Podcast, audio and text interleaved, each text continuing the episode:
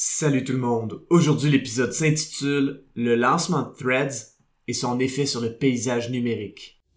Avoir un commerce électronique est tout un défi. On vit souvent des déceptions ou de la frustration. Que faire pour rentabiliser mon commerce en ligne? Qui engager pour m'aider à réussir? Comment évaluer le ou les professionnels qui ont le mandat de rentabiliser mon commerce électronique et de le transformer en véritable actif numérique? Vous écoutez Commerce électronique et actif numérique avec Nicolas Roy.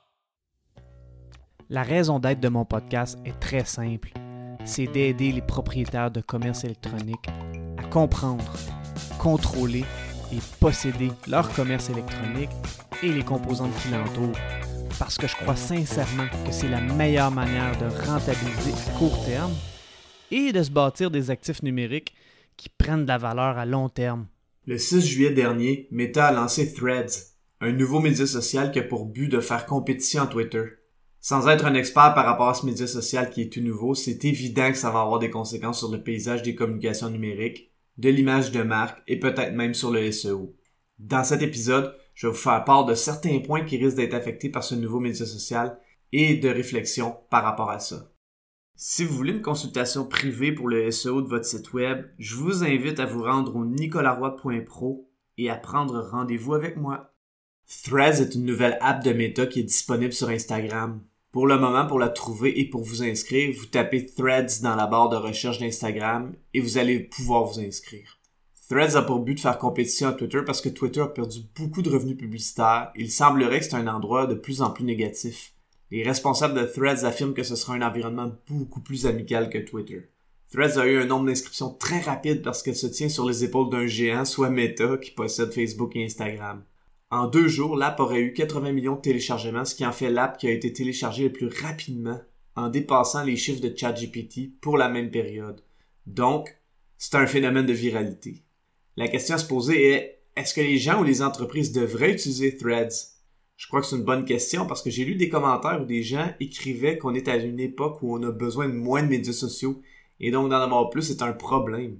Tout est une question de perception, mais voici mon grain de sel sur le sujet. Commençons par un détail important, Threads est pas disponible en Europe. Le prétexte est que les lois de gestion des données sont floues. Alors si vous êtes en Europe, à moins d'utiliser un VPN et de vraiment vouloir tester la plateforme, la question est pas mal réglée.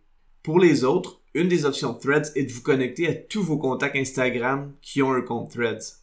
Ça peut être intéressant ou pas, tout dépendant si vos contacts Instagram le sont.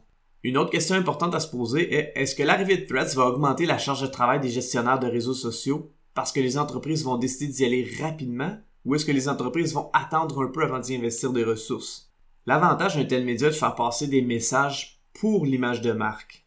L'arrivée de Threads va être un autre canal de communication pour partager de l'information et donc pour montrer son autorité sur des sujets.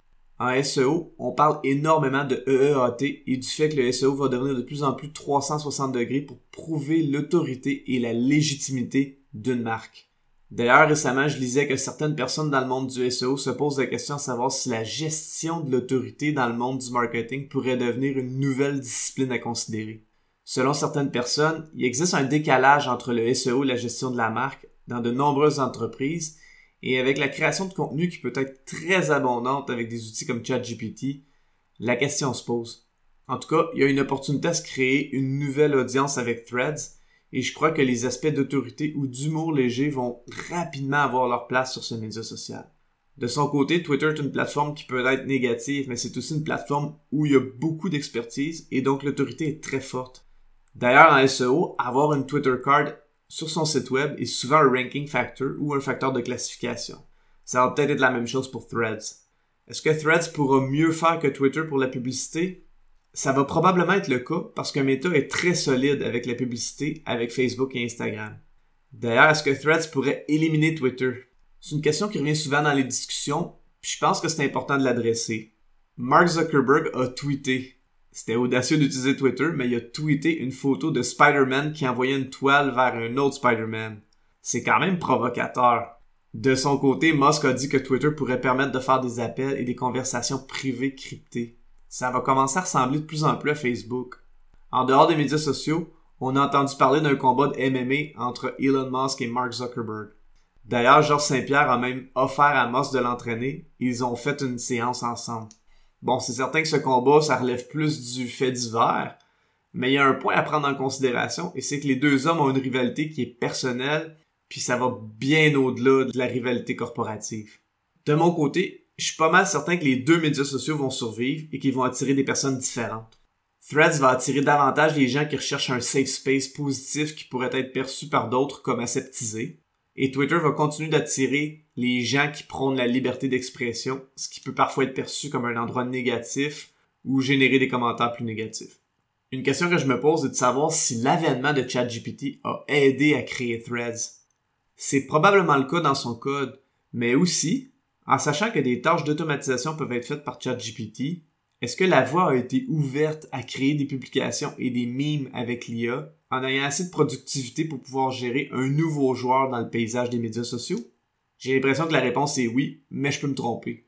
En tout cas, ceux qui vont y mettre leur cœur pour être différents et créer de la qualité vont avoir une opportunité de se démarquer et de se créer une nouvelle audience. C'est tout pour cette semaine. Si vous avez apprécié, je vous invite fortement à me laisser un avis sur la plateforme sur laquelle vous écoutez le podcast ou de partager avec un collègue ou une connaissance. Au plaisir de se revoir prochainement.